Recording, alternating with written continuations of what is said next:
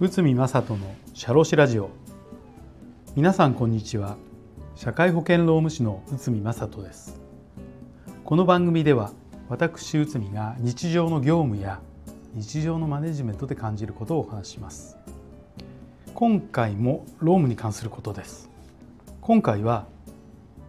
精神障害の労災認定の基準こちらについて解説いたします。まあ、社員が仕事のストレスでうつ病になったとと主張してきています。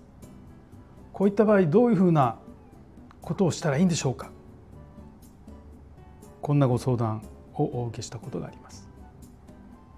まあ、うつ病等の精神障害は外部からのストレスの状況このストレスに対する個人の対応力対応力の強弱まあ、これにより発病したりしなかったりということが考えられます。また発病した精神障害が業務の影響によるものかどうかの判断はこれ非常に難しい状況ですが平成23年12月に新たに認定基準が定められましたそれ以降はこの基準に沿って労災認定がされています。ではこの労災の認定の基準要件はどうなっているかというとまあ精神障害を発病していること。精神障害発病前の6ヶ月の間に業務による強いストレスがあった。業務以外のストレスがや個人的な理由での発病ではないことまあこの3つが要件とされてますけどここで問題となるのは業務による強いストレスがあったということです。この平成23年12月の新しい基準では業務による強いストレスにつき具体的な事例を掲げその強弱で労災認定基準としたのです。具体的には達成困難なノルマを課した場合達成できない場合には重いペナルティがあると予告した、まあ、こんなことや退職を強要した。そして怒鳴るなど恐怖感を抱かせる方法で退職干渉した。転勤をさせた。転勤先は初めて赴任する外国であり現地社員との会話が不能だったり治安が悪い状況だったりなど。嫌がらせいじめを受けた。同僚等による大人数が結託し人格を否定するような言動が必要に行われた。セクハラを受けた。身体の接触を含むセクハラが継続的に行われ会社に相談しても適切適切な対応がなく人間関係が悪化した、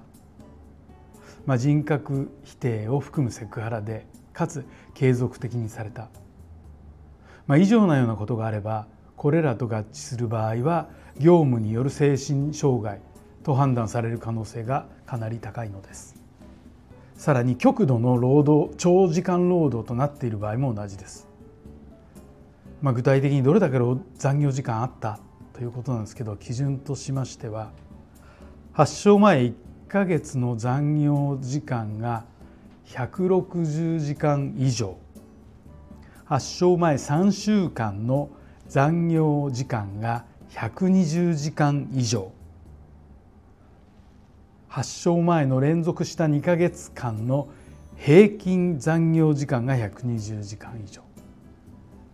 発症前の連続した3か月間の平均残業が100時間以上、まあ、こんなようなことになってます。結果として困難なノルマを課した場合などまたは長時間残業の場合精神障害を発生したら労災認定される可能性が高くなるのですしかしプライベートで離婚別居配偶者子どもの死亡。配偶者子どもの重い病気。あとは怪我多額の財産の損失。天災。火災に巻き込まれたなど。のことがあった場合業務が原因ではない。と判断されるのです。